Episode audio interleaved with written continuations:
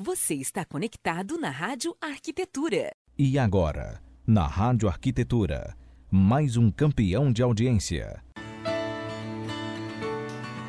Ok, Rádio Arquitetura, Rádio das Mentes Criativas. Uma ótima tarde para você. Entrando no ar, mais uma edição do Cidades Verdes aqui pela sua Rádio Arquitetura.com.br nesta tarde de quarta-feira, 11 de março de 2020, agora 14 horas e 11 minutos. Lembrando que você pode acompanhar a nossa programação pelo site, também através do aplicativo CX Rádio, plataformas Android e iOS, e também através do Radio Garden, maior portal de rádios online do mundo. E agora também pelo Facebook, onde já estamos transmitindo aqui em qualidade Full HD.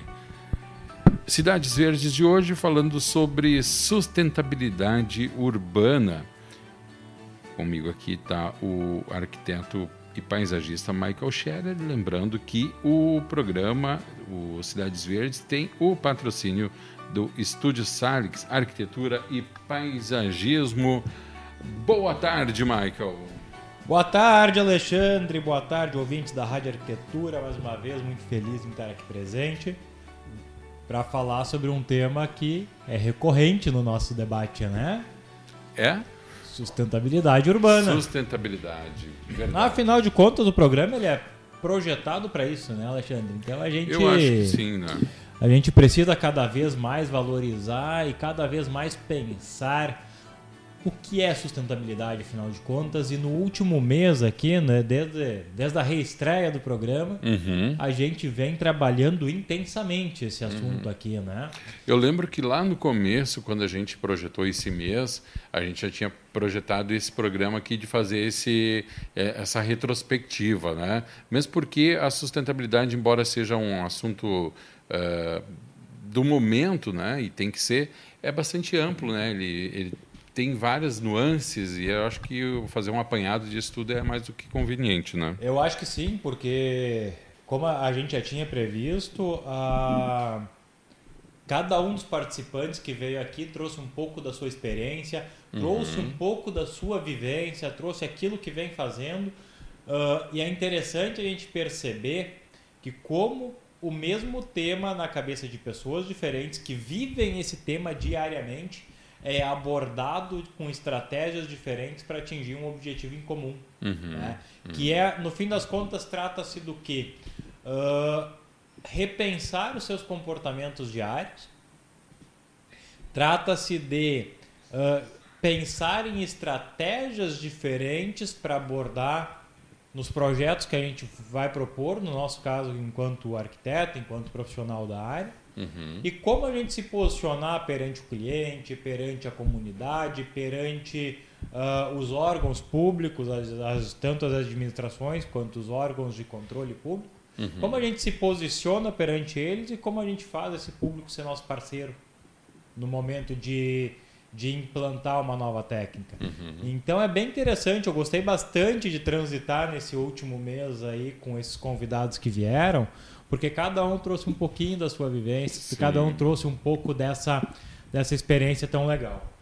E são convidados, vamos usar aquele termo já batido, clichê, mas de peso, né? São convidados com muito conteúdo, é, e isso foi mais bacana, né? E eu sempre bato nessa tecla, né, Michael?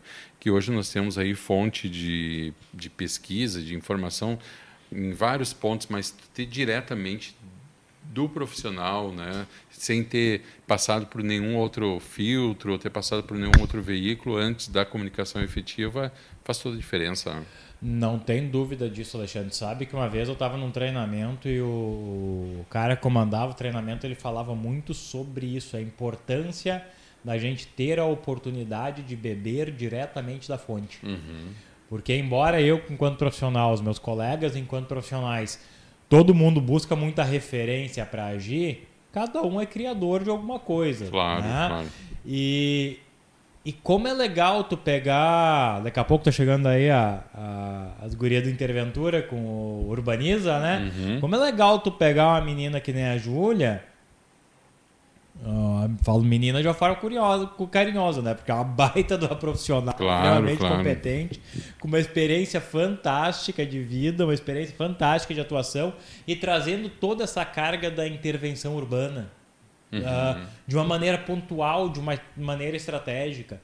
Enquanto eu estava sentado aqui conversando com a Júlia aquele dia, minha cabeça ia e voltava e ficava flutuando de uma maneira muito intensa, porque a experiência que, que ela se propõe a fazer, ela me lembrou muito, muito, muito de uma ação estratégica ou de um, de um termo que o Jaime Lerner criou, que ele chama de acupuntura urbana. Sim, sim. Acho que ela de vez em quando até usa esse termo também. não? Então, a gente falou sobre isso algumas outras vezes e tudo mais.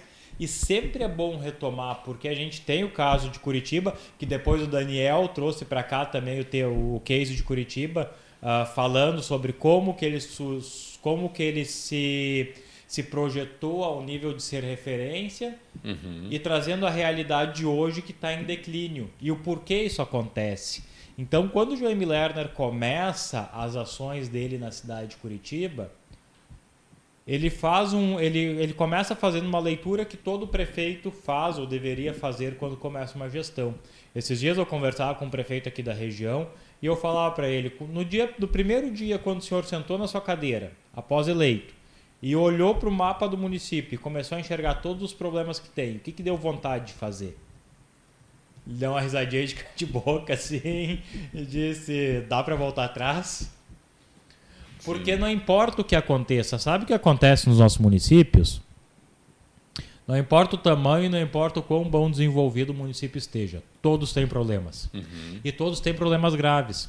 Só que se, o- gestor público olhar para todos os problemas e querer resolver isso com uma comunicação de uma maneira, de uma maneira muito radical, ele vai acabar criando um grande conflito, vai acabar criando uma, uma grande confusão nas suas ações, não vai conseguir estabelecer um foco e vai gerar um problema muito maior do que ele tinha antes. Qual é o princípio que Jaime Lerner ah, aborda e depois ele desenvolve toda uma teoria fundamentada para justificar esse, eh, esse termo que é acupuntura urbana? Ele começou a entender que se ele fizer uma ação positiva num determinado ponto da cidade, aquela ação ela, ela gera uma sequência de ações positivas naquele entorno. Então, qual é o princípio do gestor público inteligente? Identificar onde estão os pontos mais graves que precisam ser resolvidos, fazer ah, ações pontuais e observando e estimulando a comunidade a fazer as ações para se conectar de uma forma inteligente àquela, àquela, àquele primeiro movimento que o município fez. E a ação que a Júlia propõe no, no trabalho dela hoje vai muito nessa linha. Né? É, ela falava com aquela paixão toda e, e eu me lembrei muito desse momento. Porque tu faz uma ação, tu pega uma praça que está abandonada. Eu passei por essa experiência, fantástico. Quando eu prestei, eu prestei por três anos consultoria para um município aqui perto da região, onde não tinha verba para fazer as coisas. A gente fazia a coisa muito na, na vontade e na criatividade. Ah, e aí a gente pegou uma praça que não, não era mais utilizada. Por quê? Porque a praça estava abandonada, tinha brinquedo quebrado, tinha um, um pequeno barranco para subir na praça que estava todo erodido e era um lugar feio, convidativo à marginalidade. Sim. O secretário olhou pra gente e disse: a gente precisa dar um jeito nessa praça. Legal. Qual verba eu disponho? Não tem verba. Tem aquelas latas de tinta ali, tem aquelas flores que estão ali da licitação que sobrou e tem os guris aí para te ajudar. Beleza. Vamos lá. E aí o que, que a gente fez? A gente peguei, reuni a equipe e aí fica aqui um registro muito importante que, que nem todo funcionário. Aliás, tem uma coisa que eu descobri aqui dentro dos municípios, tem algumas joias dentro do funcionalismo, funcionalismo público que são fantásticos. Tem muita gente boa trabalhando. Porque eu reuni a equipe, vendi a ideia para eles, pegaram junto de um jeito que eu me arrepio de lembrar. Então o que, que a gente fez? Eu peguei martelo, fui lá, martelei, consertei balanço, pegamos, pintamos balanço inteiro de cima a baixo, deixamos a parte estrutural dos brinquedos linda. O que, que tem de vegetação? Tá, tem isso aqui. Vamos pegar aquela parede, é um muro de divisa com terreno lá. Vamos pegar aquela parede e vamos pintar de branco com cal. Era o que tinha disponível. Pintamos, já deu uma luz.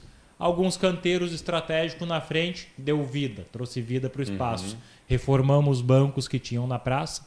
E a gente tinha o maior problema, que era o talude, que estava sendo sofrendo com erosão, que era o ponto mais crítico. Uhum. Como vamos resolver isso? Aí fizemos uma ação que mais tarde eu fui descobrir que, inclusive, eu estava passivo de sofrer um processo por um crime ambiental. Como assim? Que cara? foi o quê? Reunimos em todas as borracharias da cidade, limpamos todos os estoques de pneus velhos das borracharias da uhum. cidade e levamos para lá. E fizemos uma contenção, uma escadaria de pneus uhum. naquele espaço e plantamos. Seis meses depois você não enxergava um pneu. Era um maciço verde, colorido, amarelo, fantástico, fantástico, fantástico. Uhum. E o que que não. E o resultado que a gente previa aconteceu: a comunidade volta a tomar conta daquele espaço e as pessoas na rua começam novamente a cuidar da frente das suas casas, começam a limpar. A manutenção a mão de obra de manutenção pública ela diminui porque as pessoas cuidam começa a cuidar mais né? pátios. Né? Uhum.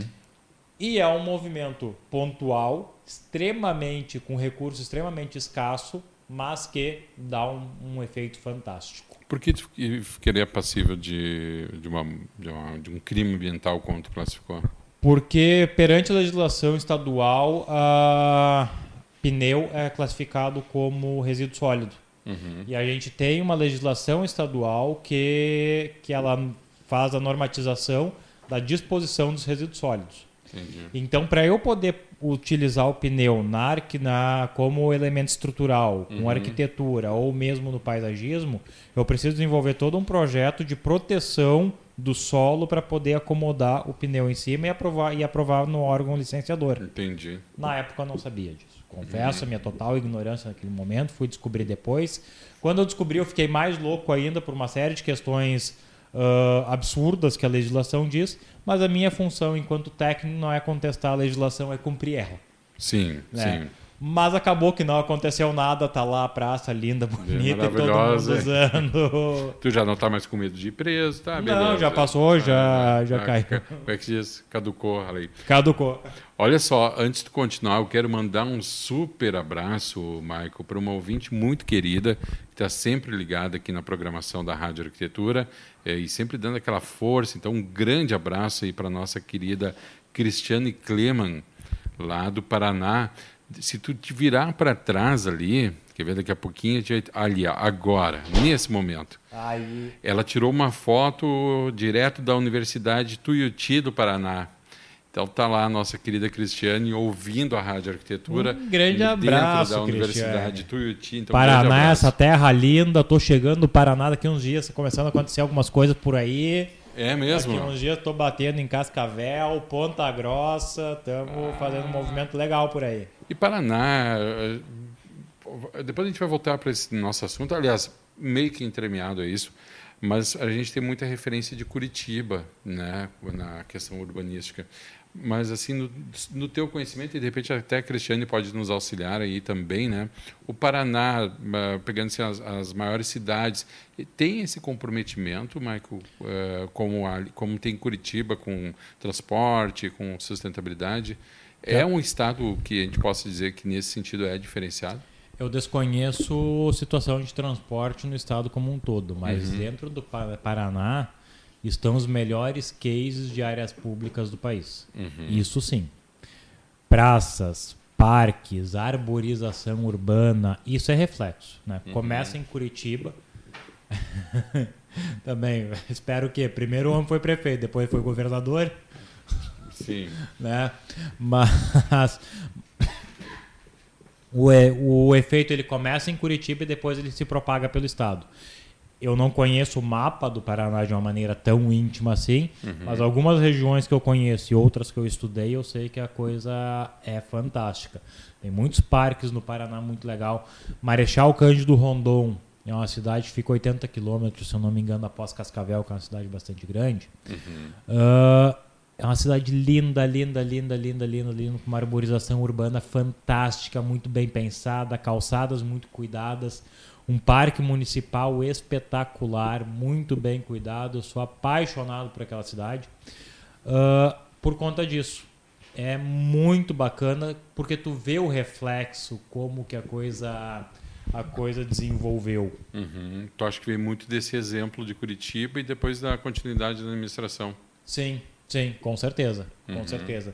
E o que, que é importante a gente frisar nisso, né? Ah, é a- aquela cultura de criar os projetos de Estado e não de governo. Sim. Que é com o que Curitiba está sofrendo um pouco hoje, tá, Alexandre? Ah, foi aquilo que o Daniel comentou na semana passada.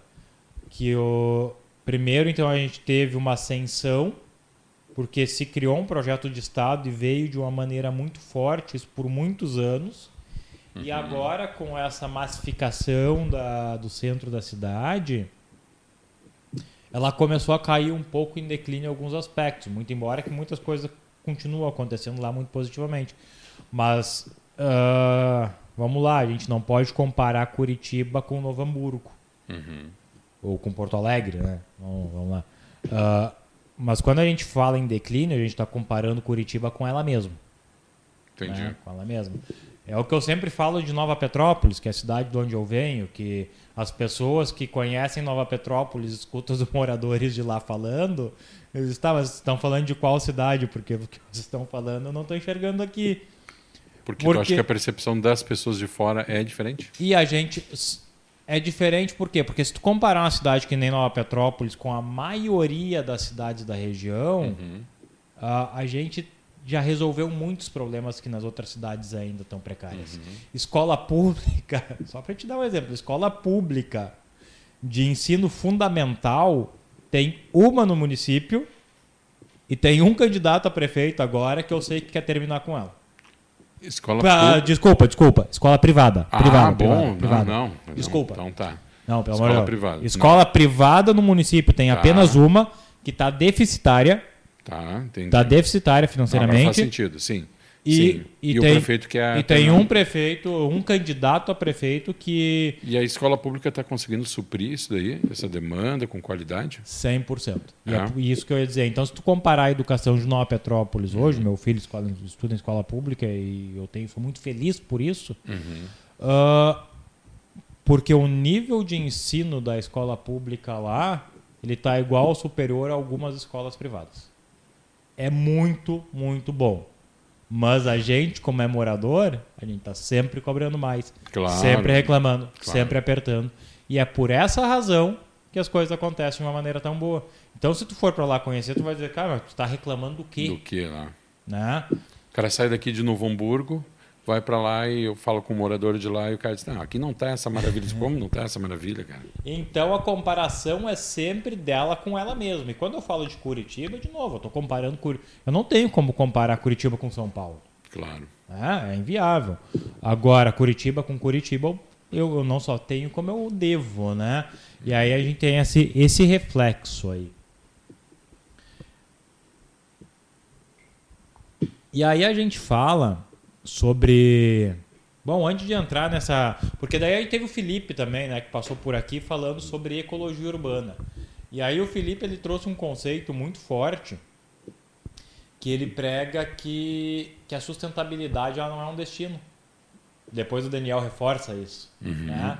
Mas que a sustentabilidade ela é um eterno e constante caminhar. Então as ações diárias que a gente faz no nosso dia a dia é uma busca para a gente diminuir o impacto que a gente causa sobre a Terra. Uhum. Isso é sustentabilidade, olhando dentro daquele pilar que a gente debatia aqui com a Júlia também, naquele tripé. Ah, e quando eu penso que ele é um caminhar, ele me joga diretamente para uma ação que eu li na semana passada, uma notícia que ontem eu ouvi que tu leu aqui na rádio também. Quando eu li, eu saí saltitando dentro do escritório de felicidade. Eu até imagino que seja. É a vinda do, da banda tal para. Não, tô brincando. Não, Quase. Tá atrás. Atrás, quase. que há uma, uma notícia que diz que a cidade de São Paulo Uhum. vai implantar, está implantando, não vai, está implantando jardins de chuva Sim. cidade afora. Sim. Muito bacana. A gente teve um momento na outro formato do, do Cidades Verdes, a gente teve um momento que a gente fez um programa falando só sobre jardim de chuva. Exato. E aqui eu conclamava as autoridades para que em algum momento alguém abrisse os seus olhos e enxergasse o quão viável, o quão banal e o quão simples é de implantar uma, uma técnica que traz tantos benefícios. E tu acha que eles nos ouviram lá de São Paulo? Ah, acredito que sim, acredito que a influência é direta. Esse direto, né? Ah, porque tu sabe que a nossa força aqui é grande. Grande, né? Não, mas, cara, eu li e lembrei de ti também. Lembrei do programa que quando a gente fez né, da- sobre, sobre esse tema. E achei muito bacana que uma grande cidade esteja tomando a frente disso. Né? E, e foi muito bacana o que estava escrito ali. ah, o modo, até, de uma certa forma, quase que poético, eles falando, né? a, a troca né, daquele local onde né, e, e, antes não havia antes, agora com o controle eh, das águas pela própria natureza. Né? Sim, São Paulo a gente sabe que. Esses dias eu recebi num grupo de, um- de uma associação que eu participo, eu recebi um- algumas imagens de São Paulo no ano de 1950. Alagada. Em 1950, 1950, alagada. Ou seja, o problema de, de inundação ali, de excesso de impermeabilização, não é de hoje. né?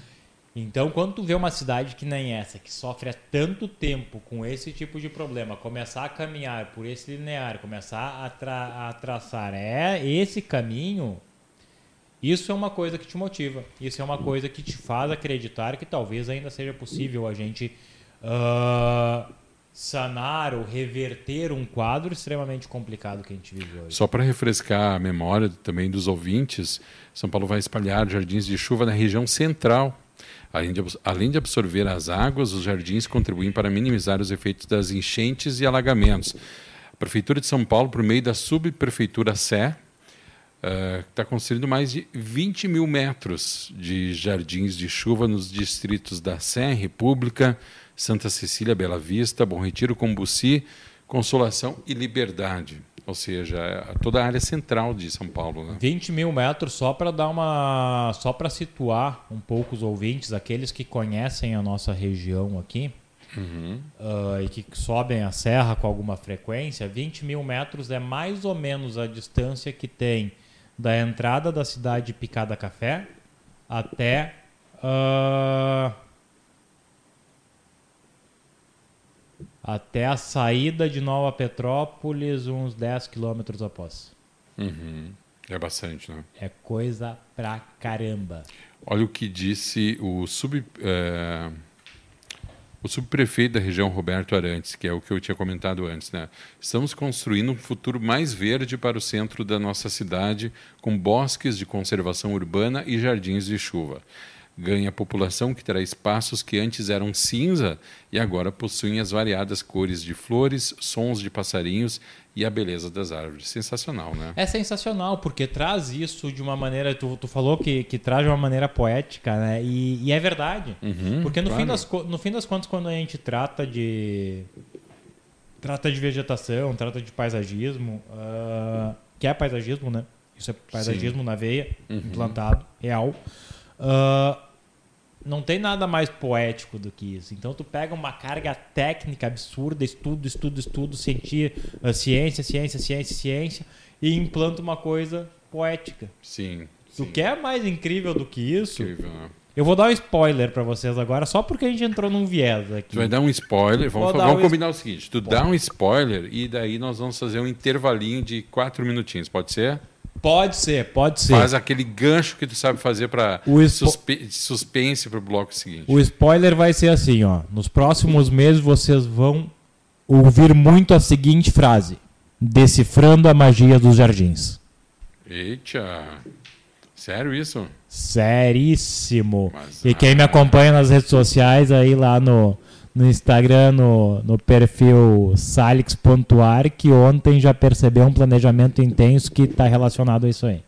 Beleza, então. Michael, antes de ir para o intervalo, agora são 14 horas e 35 minutos. É... Cristiane Kleman, que mandou a, a, foto ali, né?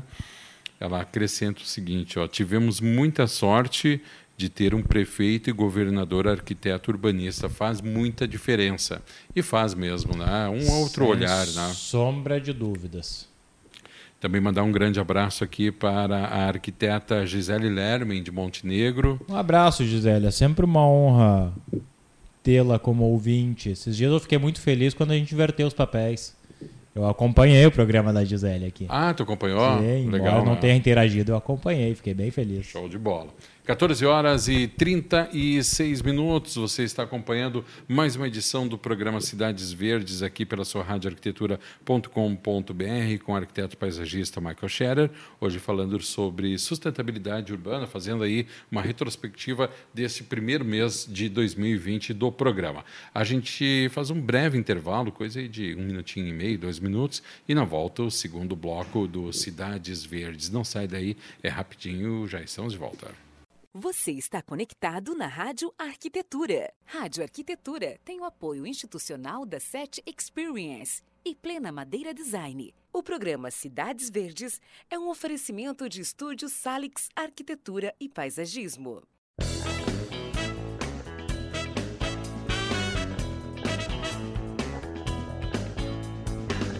A SET é inquieta e está em constante evolução. A empresa possibilita conexões entre pessoas e negócios inspiradores. Por isso dizemos que nós fazemos a ponte. A gente faz a ligação entre você e as tecnologias inovadoras em áudio, vídeo e automação. Além disso, abrimos o nosso espaço para a realização de eventos corporativos e acolhemos projetos colaborativos. A SET fica em Novo Hamburgo, na 25 de julho, 1290. Venha tomar um café e trocar experiências com o Tarek, a Ana e toda a equipe. Telefone 51 3600 0077.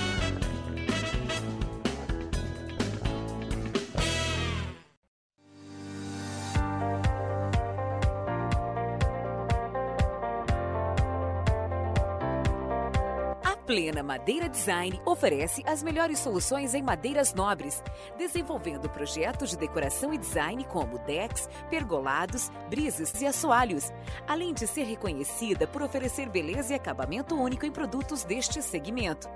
A Plena se tornou especialista em projetos desafiadores que primam pela inovação, design e elegância. Traga seu projeto que a Plena Madeira Design executa. Fone 5135421384 plenamadeira.com.br. Não saia daí, daqui a pouco estamos de volta.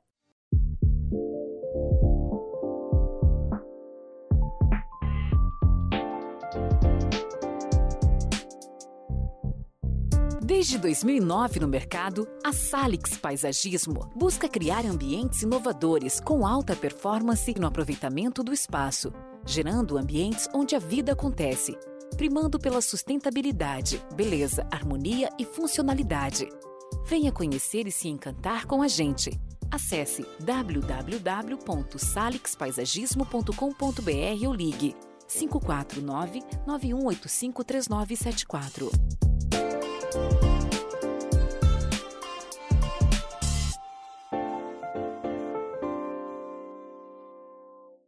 Fique agora com o segundo bloco do programa.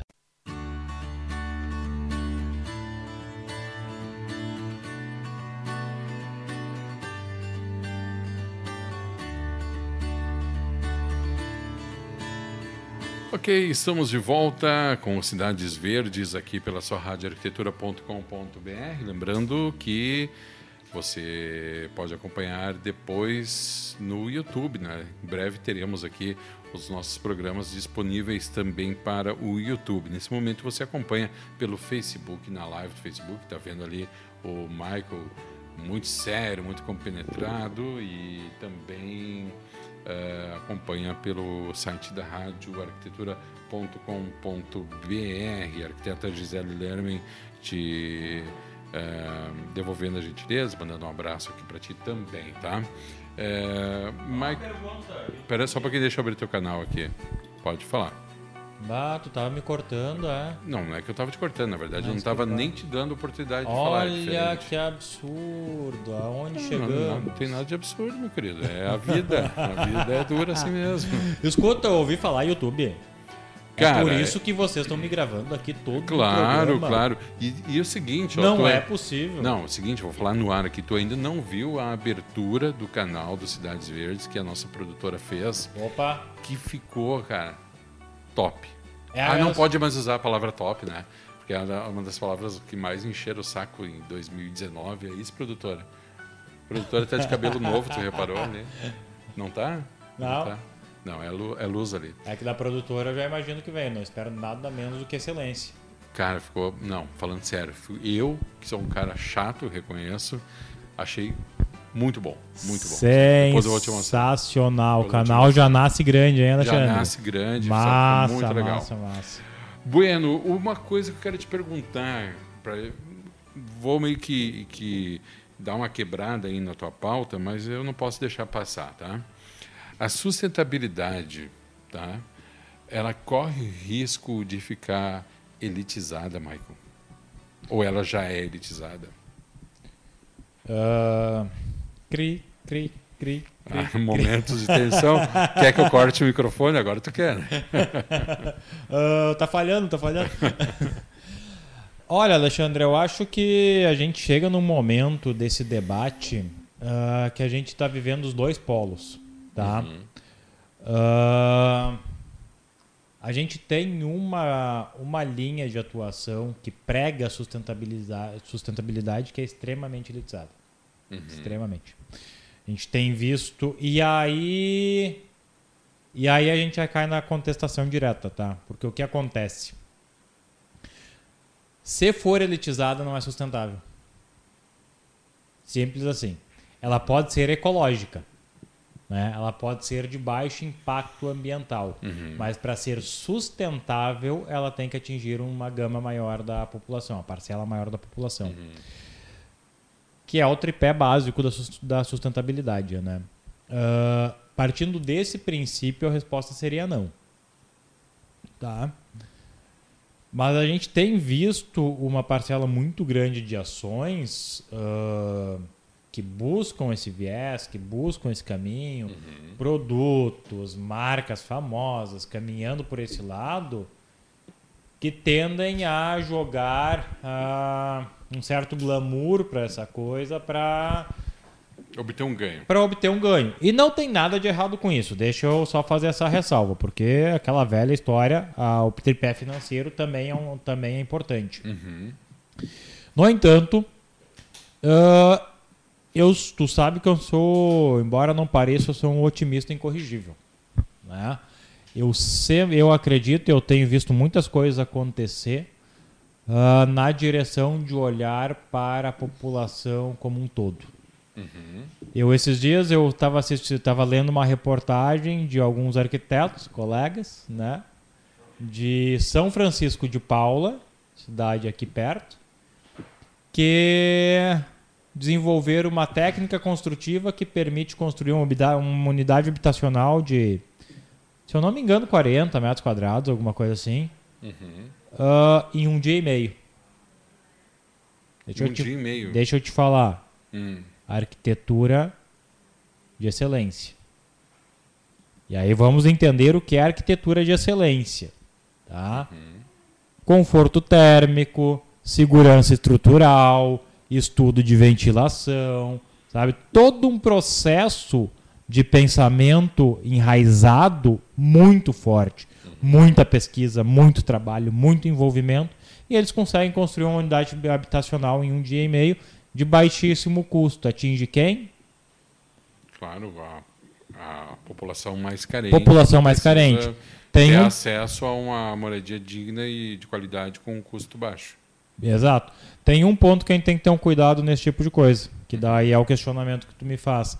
Tá, mas e eles conseguem entregar isso a um custo que essa população tem acesso? Esse é o perigo de eles buscar um nicho de mercado onde vem, onde quem vai comprar essa unidade massificada sejam pessoas com alto poder aquisitivo que querem usar isso para lazer final de semana. Uhum. De novo, não tem nada de errado com isso.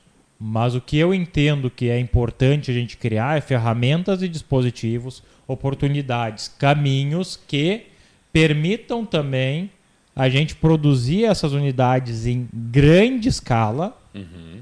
para poder ter acesso à população de baixa renda. Aí parceria com o Ministério Público, parceria com prefeitura, parceria com, com instituições municipais, regionais, parceria com o CAL, parceria com, sabe, com quem tem força de organizar as coisas, de criar ideias, principalmente, para tirar do papel e viabilizar. Ah, então, a minha opinião, muito profissional, assim, ah, ou muito pessoal, é que não, ela não vai ficar elitizada.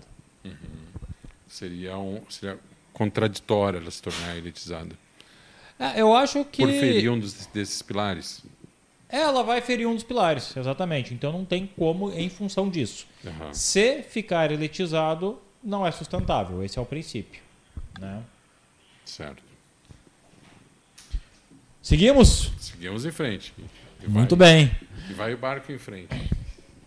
E lá pelas tantas, a gente falava né, muito sobre, a, sobre os caminhos para sustentabilidade, usar, e a gente, ah, a gente falou bastante sobre teorias aqui, mas também a gente trouxe exemplos práticos, né?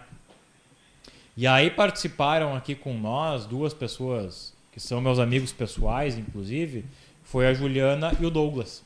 Um momento diferente, Sim. mas ambos participaram aqui. Uma falando de projeto e outro falando sobre produto, sobre revestimentos Isso. como conectar esses dois universos de uma maneira ah, de baixo impacto ambiental, com custo racionalizado e tudo mais. E ambos trouxeram ideias muito bacanas. A Juliana, dentro do universo de paisagismo, ela traz muito paisagismo de funcional como, como experiência. Ela traz o paisagismo de experiência, ela traz o paisagismo sensorial como experiência, que é algo que toda vez busca esse viés. Ela trabalha muito com a linha de. com, a- com, com o princípio de paisagismo, onde dentro do universo de vegetação ela traz uma gama de diversidades muito grande de espécies. Isso permite o quê? Aquilo que o secretário de São Paulo estava falando: atrair passarinhos, atrair borboletas, atrair os insetos para o jardim. Então tu cria todo um micro ecossistema no teu jardim que permite, que estimula o que? A vida. Né? A gente está falando aqui, tudo, toda vez que a gente fala sobre esse tema aqui, a gente está falando de vida. E o Douglas, quando vem bater um papo com nós aqui, ele vem falar sobre revestimento. E aí eu pergunto para ele, tá, mas como tornar o uso do revestimento uma coisa sustentável?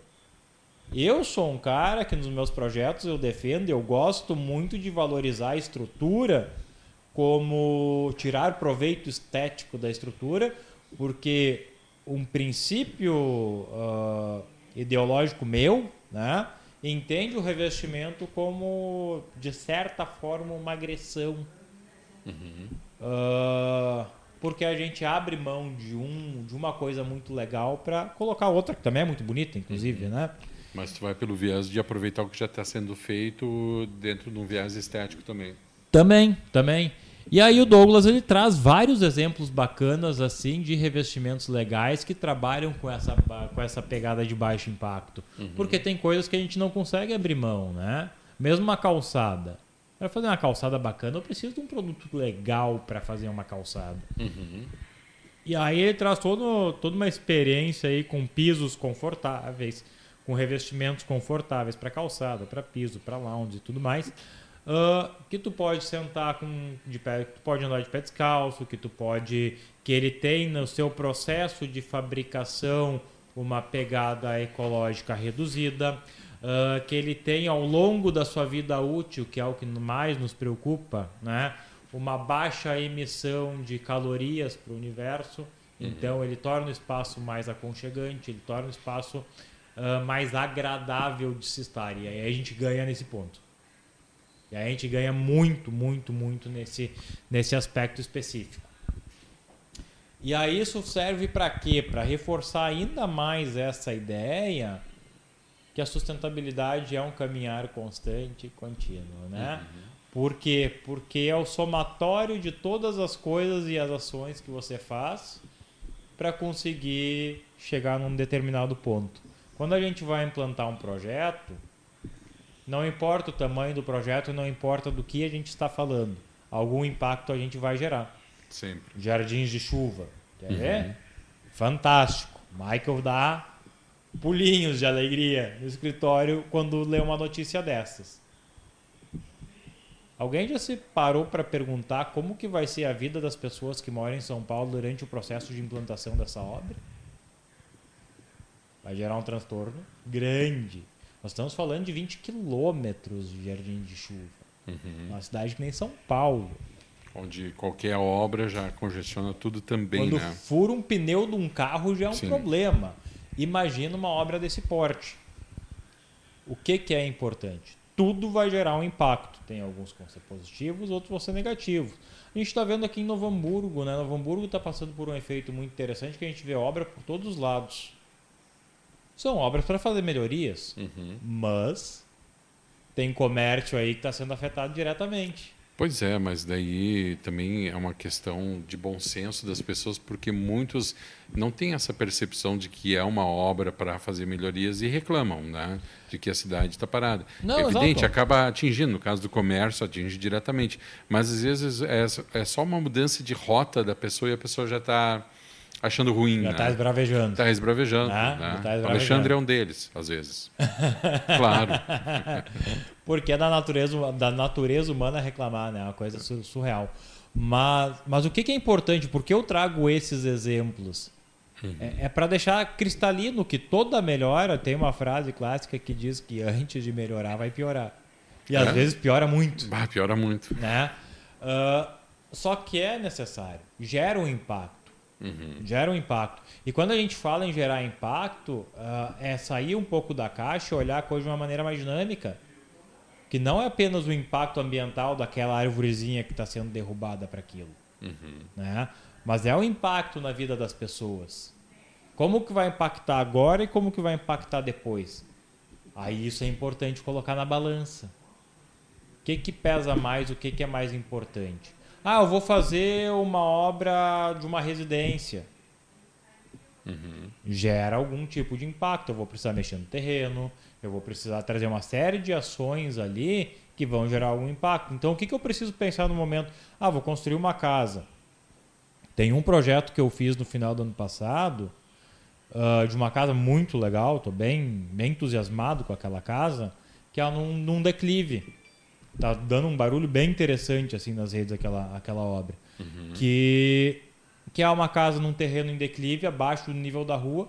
Quando tu passa pelo nível da rua, você não enxerga a casa. Enxerga um grande gramado. E aí tu vai descobrir a casa conforme tu vai percorrendo o terreno. Por que, que a gente faz esse tipo de coisa? Por que, que a gente traz esse tipo de estratégia? A primeira delas, a gente não mexe na topografia do terreno. A gente preserva a, topo- a topografia do terreno. Isso baixa impacto. Quanto vale eu conseguir reduzir o, nu- o número de horas de uma máquina de alto porte, que é uma reta escavadeira, alguma coisa nesse sentido? Ah, ah, quanto vale reduzir o número de horas dessas máquinas ah, que são movidas a diesel dentro de uma obra? Quanto gás carbônico eu deixo de emitir? Quanto eu consigo otimizar da fundação dessa estrutura que eu consigo reduzir em função dessa técnica específica de aproveitamento? Aí a materialidade que a gente utiliza, daí a gente, eu particularmente sou fãzaço, fãzaço de, de um dos pais da, da arquitetura moderna, que é o Frank Lloyd Wright, que para mim ele é um dos grandes mestres da arquitetura.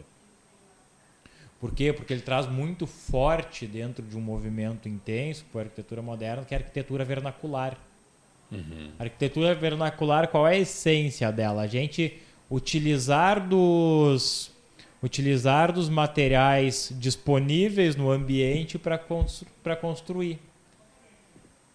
Consegue entender o tamanho da riqueza que é um, que é um movimento que nem esse? Ah, ah, eu vou construir sem nada industrializado? Muito provavelmente não. Né? Mas até porque eu mesmo uso aço e uso pedra. A pedra eu recolho no campo. O aço vem da onde? Então ele também gera um impacto. Mas qual é a essência? A gente pensar em estratégias que diminuam essa pegada. Né? A Que compra de produtos de fornecedores ma- mais próximos eh, contribui para que isso seja diminuído, esse impacto? Ah, nas certificadoras de arquitetura verde, essas Green Building que tem por aí, um dos pré-requisitos é esse. Né? Eles observam isso. E isso aí, ah, essa questão específica tem um nome técnico e até foi o Felipe que comentou aqui nessa mesa também, que é do o de cal... Felipe Felicidade? Isso, felicidade. Aham. que foi de calcular a pegada ecológica. O que, que é a pegada ecológica? Ah, é o rastro de impacto que eu deixo Uhum. ah, no ambiente até chegar. O que que esse copo aqui que está na minha mão causou de impacto, de impacto na- no ambiente até chegar na minha mão? Uhum. Esse é o impacto. Se esse copo foi produzido em Novo Hamburgo e eu comprei ele numa loja do lado, ou comprei ele diretamente na fábrica e trouxe até aqui na rádio e usei ele, ele tem uma determinada pegada de consumo de combustível. Ok? Sim. Ah, esse copo aqui foi produzido lá no Rio Grande do Norte. Minha amiga Maria Cândida, que está lá, Bah, pegou ela como exemplo. né? comprou o copo, achou bonito e me mandou para cá. Uhum. via, ah, via rodoviária. Caminhão. Quanto de gás carbônico eu deixei de um Rio Grande até o outro Rio Grande para esse copo chegar na minha mão? Isso é uma pegada completamente diferente. E se a gente for utilizar esse critério para tudo que a gente consome, a gente vai começar a entender o que é pegada ecológica e daí a gente vai cair nesse princípio que tu me perguntou. Consumir de, de produção local diminui drasticamente extremamente importante. Ah, Michael, mas eu tenho revestimentos que só são produzidos lá na Índia e eu gosto muito deles. Não, ok, não, não vou entrar nesse critério. Mas a gente tem um outro aspecto que é muito positivo quando a gente trabalha com essa linha de trabalho, que ele nos força, enquanto profissional, ser cada vez mais autoral e ter mais identidade no nosso trabalho. E aí, quando a gente fala em arquitetura, é o sonho de todo arquiteto, né? Ter, imprimir a sua identidade no projeto. Quem não quer fazer isso? Então, é um outro ganho que a gente tem. Ah, tu sabe que eu sou um grande fã de madeira, cada meia dúzia de frases que eu falo, eu toco nesse Na assunto. madeira. Né? Somos dois, na verdade. Também sou fã. E, mas madeira vai a mesma coisa. Que tipo de madeira eu utilizo na minha obra?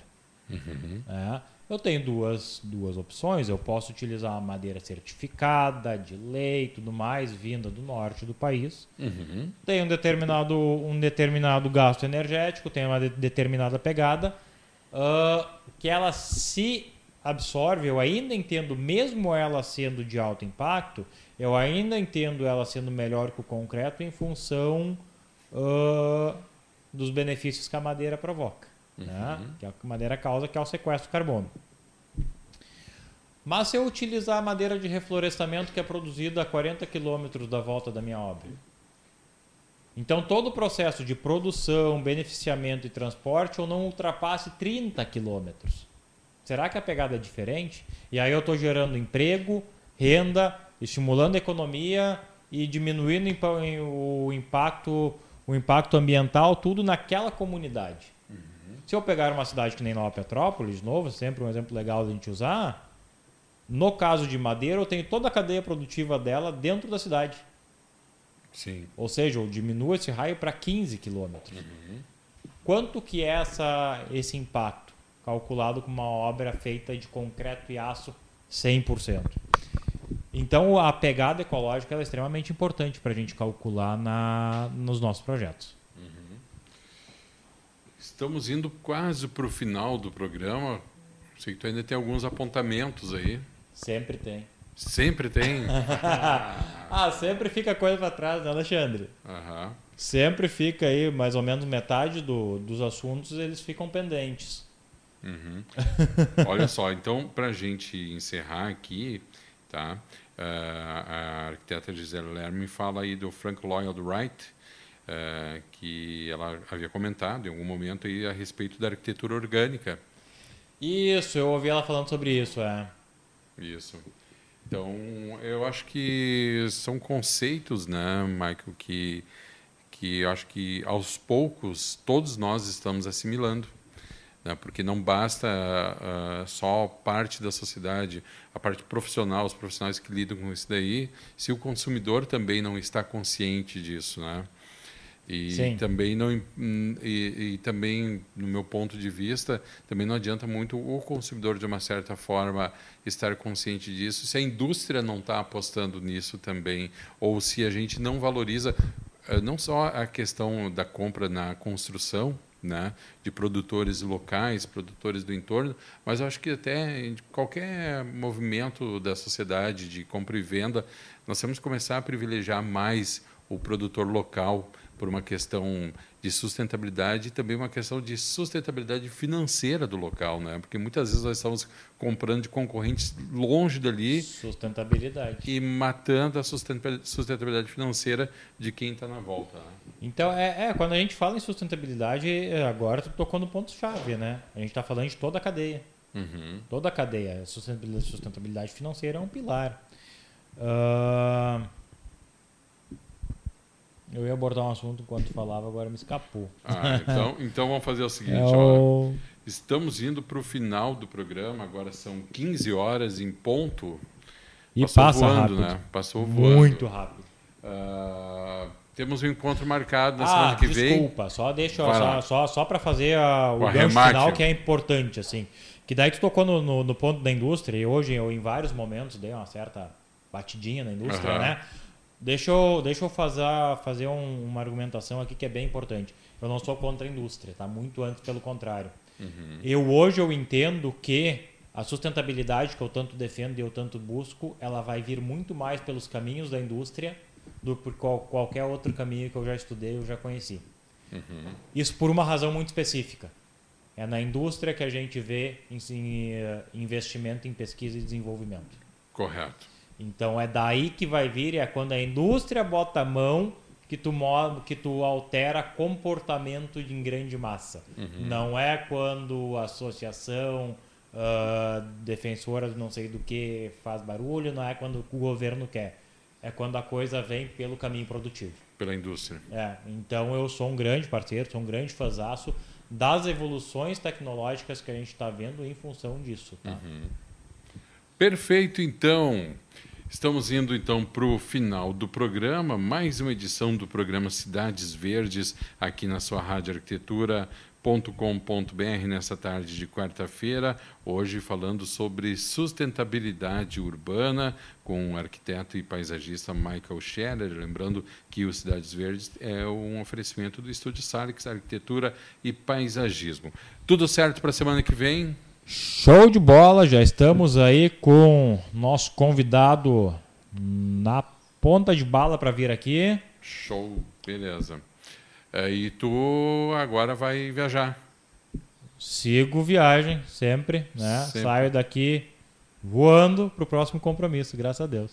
Tá bueno, então. um grande abraço aos amigos da Rádio Arquitetura. Semana que vem nos conectamos aqui novamente. Valeu, então, esse arquiteto paisagista Michael Scherer na condução de mais um Cidades Verdes que você acompanhou aqui na sua radioarquitetura.com.br. A gente vai fazer um intervalo musical. E você que está acompanhando pelo Facebook vai ser desconectado. E em seguidinha estamos de volta com muito mais música e informação aqui na sua radioarquitetura.com.br. Rádio Arquitetura, a rádio das mentes criativas.